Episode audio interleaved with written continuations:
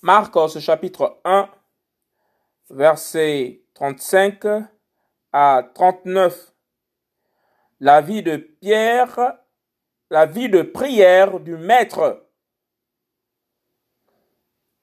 Et tôt le matin, pendant qu'il faisait encore nuit, il se leva et sortit pour aller dans un lieu désert où il pria. Et Shimon et ceux qui étaient avec lui se mirent à sa recherche. Et l'ayant trouvé, ils lui disent, tous te cherchent. Et il leur dit, allons au village voisin, afin que j'y prêche aussi, car c'est pour cela que je suis venu. Et il était dans toute la Galilée prêchant dans leur synagogue et chassant les démons. Marcos, Marc chapitre 1, verset 35 à 39. La vie de prière du Maître.